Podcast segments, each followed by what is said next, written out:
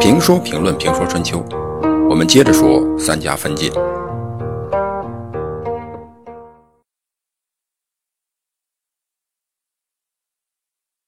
晋文公去世以后，晋襄公继位，继承了晋文公的政治遗产，仍然沿用了晋文公的体制和老人。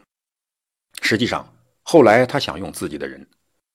晋襄公六年，赵崔、栾枝、先居居、胥臣等老臣先后去世。在一次阅兵以后，晋文公想提升冀政府、先都两个大夫，而让士古做中军佐和中军将。这个时候，先客提醒晋襄公说：“胡衍、赵崔两位导臣的功勋不能忘了，不能丢弃他们两个人的后代。”那个时候呢，已经是一个拼爹的时代了。你爹没有对晋国做出什么贡献，凭什么让你做元帅？先客是已故元帅先居居的儿子，已故元帅先真的孙子，而先居居做元帅是赵崔谦让的结果，受恩于赵氏，因此这个时候需要还。作为两任元帅的后人，先客的话既有代表性，又有分量。晋襄公听从了先客的话，在胡衍的儿子贾季和赵崔的儿子赵盾谁做主帅的问题上，晋襄公选择的是让贾季做元帅，让赵盾辅佐。但这个时候，他的老师杨初甫不同意。他对晋襄公说：“论能耐，赵盾的能耐比贾季大。军队是要打仗的，是要打胜仗的。三军主帅就要有能耐。虽然贾季有仁德。”但这个位置需要的是能耐，应该让仁德辅佐能耐，而不能让能耐去辅佐仁德。老师的话是有影响力的，晋襄公也就听从了。这样，赵盾做了三军的主帅。从这里可以看到政治的逻辑，在官场中，你帮了我，我就要帮你。过去你的父亲帮了我或我的父亲，现在我就要帮你。这在今天一样流行，在这里所谓的能贤人都是外面的装潢，关键是看你对我是否有恩，我是否要回报。至于是否对国家好，是否对国君好，反倒成为次要的因素。但周人就认这个，认为这是做人的核心价值。而从历史的演进来看，这一次的任命是有积极意义的，因为晋襄公第二年就去世了。晋襄公英年早逝，他的儿子还在襁褓之中。这样一来，他第一次的任命就有了托孤的意义。首席执政官兼三军主帅赵盾率先占据了要位，就显得十分重要。晋襄公去世，正常的逻辑是由他的儿子继位。无论这个儿子有多差，有多么不懂事只要是晋襄公的儿子。他就应当继承大位。对赵盾来说，辅佐一个小国君，对自己掌握大权更有利。但是赵盾的逻辑却不同，在他看来，晋国刚刚强大，刚刚上路，前面还有很多路要走。在这个关键的时刻，最好有一个年长的、能主事的国君，这样对晋国才有利。贾季也是这个态度。这两个外姓。或相当于外姓的同姓人，是从国家的利益考虑的，但是从国君的角度或利益考虑就不是这样了。宗法制度的玩法就是大宗不断，一脉相传。而赵盾、贾季的玩法虽然促进了晋国强大，但那已不是我的晋国了，而是他人的晋国了。因此，必须保证是我的晋国，这是重中之重。这就是家天下的逻辑思维。虽然在很大程度上限制了国家的发展，但它保证了血脉的纯洁，符合周人求延续、求发展、根系不乱的原则。有人说，如果满清不是如此的看重满人的血统，在后期的改革中能稍稍的往前走一步，让内阁中多一些汉族人士，中国可能已经走上了君主立宪的道路。但是在这个问题上，满清的爱新觉罗氏是不会让步的。因此，他只能被革命无情的给革去了。他们的逻辑是：亡国不要紧，不能亡家。实际上，他们已经建立了亡国就是亡家，亡家就是亡国的逻辑。因此皇家的血脉、国君的血脉不能断。非但国君的血脉血统不能断，而且必须保证是在任国君的血脉。这样看来，赵盾和贾姬的想法就脱离了宗法与周礼的轨道。在国内当然有传统的声音，比如荀林甫荀息的儿子就提出了异议。荀息是晋献公时承诺辅佐骊姬之子奚齐的那个大夫，是晋献公的宠臣。后来，李克杀了西岐，他也自杀了。那个时候，荀氏已经是晋国的一个比较大的家族了。荀林甫认为，国内有晋襄公的儿子，为什么还要去别的国家寻找公子呢？晋文公的做法是为了保证太子的上位没有障碍，这样晋献公死后，即使太子再小，国内也没有年长的自己的兄弟与之争位。但是赵盾和贾季为了晋国的利益，不按牌理出牌，非要去国外寻找晋文公的儿子晋襄公的胞弟回国做国君，这对晋国的霸权是有利的，但是也隐含了内乱的可能，因为晋文公不止一个儿子在国外混，他有好几个儿子都在国外，选谁不选谁呢？赵盾希望在秦国的公子雍回国继位，理由一是秦国是大国。选了公子雍，就等于选了秦国，可以得到大国的支持。理由二是公子雍个人能力也不错，堪当大用。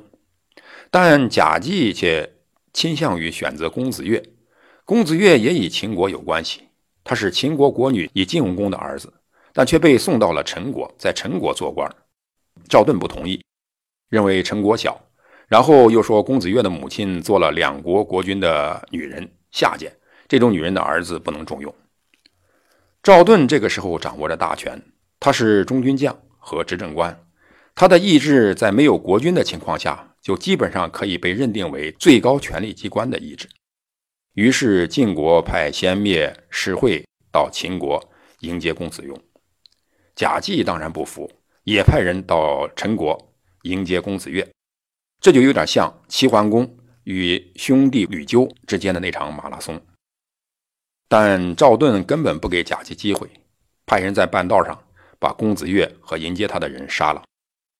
贾姬自然很生气，但生气也没用。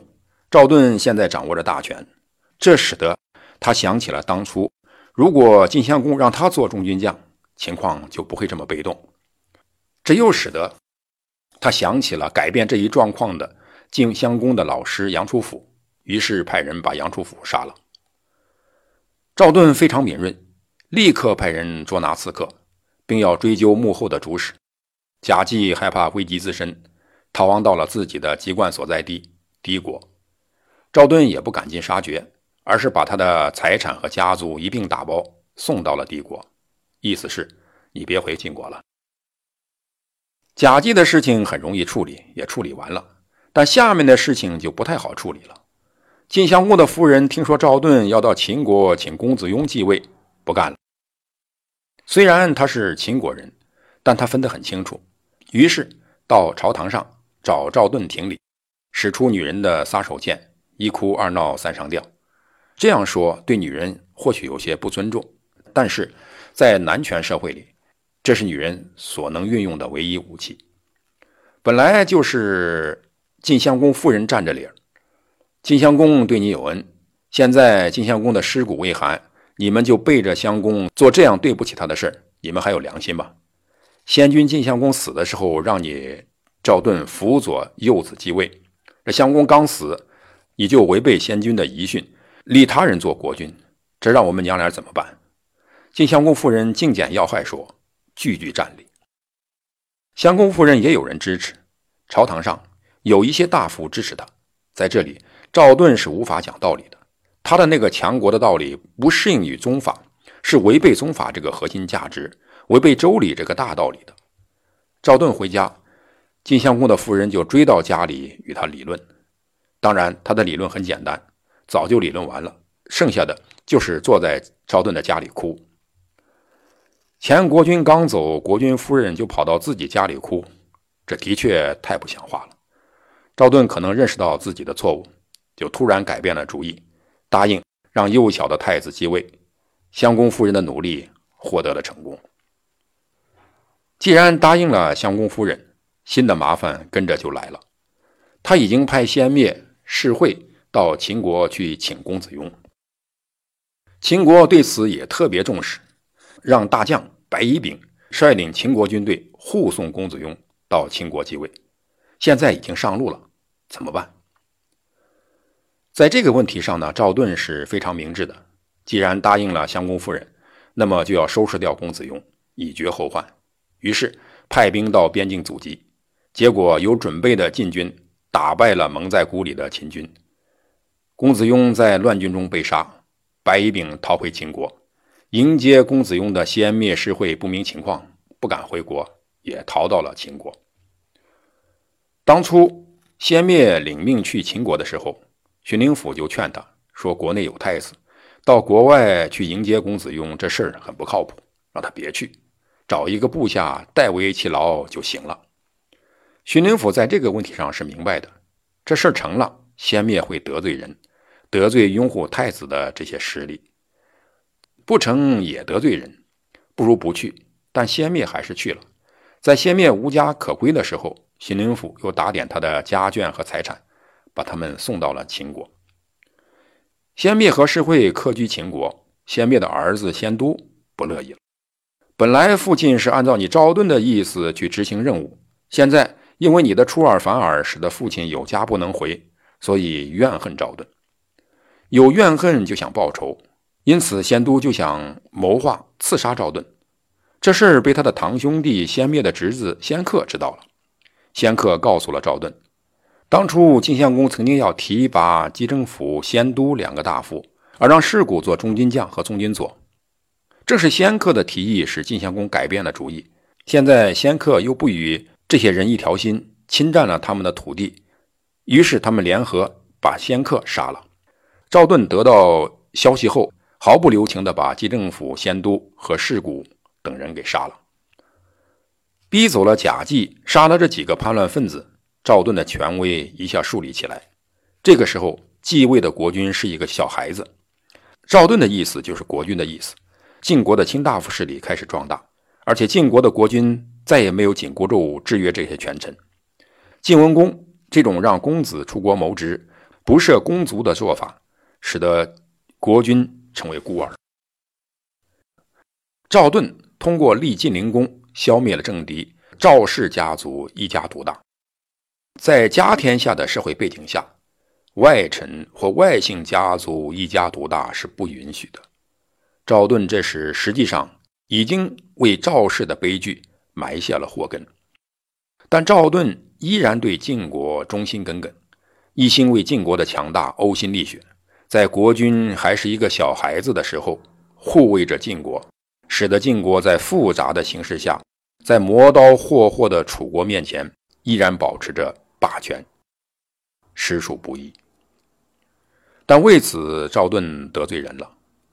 如果说赵崔的谦让为赵家积了阴德，那么赵盾的强大却为赵家积了怨。对他不满的，首先是长大起来的晋灵公。这国家是晋灵公的，晋灵公当然要说了算。但赵盾一直以他的没成年为理由，而以自己的意愿限制他。无论这种限制对与不对，晋灵公都觉得赵盾是个障碍，因此他想办法要除掉他。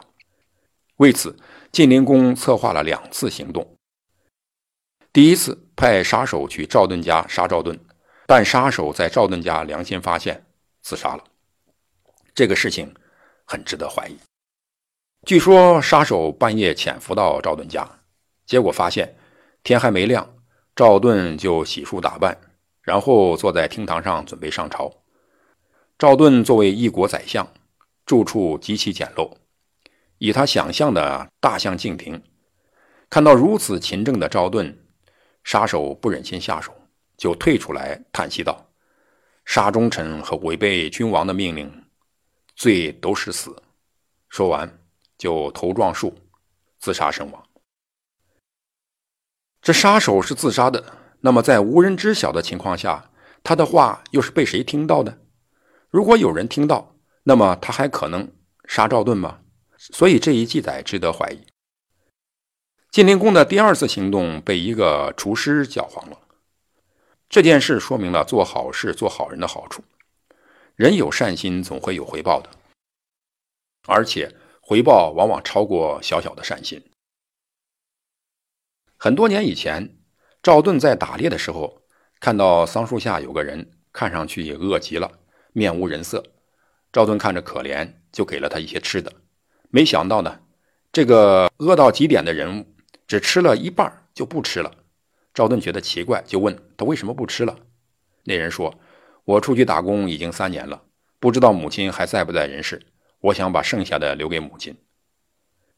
这是很感人的一幕。赵盾被这种感情所打动，又给了他一些饭和肉。多少年过去了，赵盾忘了这么一件事儿，但是这个人呢，却牢牢的记住了。这个人叫齐米明，后来做了金陵宫的厨师。金陵宫摆了一场鸿门宴，准备在宴席上杀了赵盾。赵盾不知道。但厨师知道，于是，在宴席刚刚开始的时候，他就上去对赵盾说：“君王赏赐您喝酒，只喝三杯就可以了。”这话里是有话的。赵盾是什么人？马上领会了其中的含义，不等晋灵公的人动手，就离开了。晋灵公埋伏的士兵还没有准备好，就先放出一条恶狗缠咬赵盾，结果那个厨师徒手杀死了狗。然后晋灵公派人追杀赵盾，又是厨师阻击，赵盾得以逃跑。赵盾自始至终不知道这个人的名字，而齐闵明在完成了人生这件大事以后，也逃了，不知所踪。这两件刺杀的事件，历史的口水都给了晋灵公，晋灵公也为此得到了灵的恶事。实际上，这反映了君权与亲权之争。而且，君已经不能随意的处置卿了。晋灵公不仅没有掌握拿回政权，自己也被赵盾的族弟赵川所杀。晋灵公死后，赵盾继续掌握政权，他并没有给这个杀国君的族弟什么处分。晋灵公死了，晋襄公这一支也就断了。晋国的国君还得从晋文公那里续，于是。赵盾从周王室那里把晋文公的儿子黑豚请来继位为晋国国君，是为晋成公。晋成公早年就到洛邑周王室那里，在晋国根本没有什么政治积累，也没有人情或恩情的积淀。来到晋国，当然要依靠赵盾。这个时候，赵盾来了一个比较大的动作，他建议晋成公封异姓卿大夫为公族大夫。让亲族子弟从任公族，公族本来是公使的后代，赵盾这么一改，公族就变味了。而赵氏出任公族大夫，掌管公族，就完全排除了公使宗族参与晋国军政事务的可能性。公使宗族被进一步削弱。另外，既然公族是由三军六卿组成的。而与国君的血统无关，这就埋下了矛盾的种子。进了公族的争夺位子，没进公族的要进公族，这样矛盾就集中在赵盾那里。赵盾作为一个政客，当然离不开那套组合拳，重用一些人，疏远一些人，压制一些人，排挤一些人，打击一些人。具体来说，先是西氏是他要扶持的。而对栾氏、荀氏，则要予以排挤压制。当然，这里最需要照顾的还是赵氏自家人，因此有杀君之罪的赵川被赵盾保护起来。再说了，赵川也是为了赵盾而杀的晋灵公，但是保护这样的人要引起麻烦的。他的第一个麻烦就是史官把弑君之罪记到了赵盾身上。赵盾在三军元帅和执政官的位置上做了二十一年，为赵氏的发展打下了雄厚的基础。公元前六百零一年，赵盾去世，按理中军左巡灵府应该接班，但赵盾跳过了巡灵府，让稀缺接了自己的班。有人会说，为什么不让自己的儿子接班呢？他自己的儿子资历还浅，再说。如果什么好处都自己捞，不给别人一点机会，在官场上是混不下去的。官场上就是要你提拔我，我提拔你，你提拔我的儿子投桃报李，我就要帮助你的儿子上位，这样你帮我，我帮你，持续发展，大家都有好处。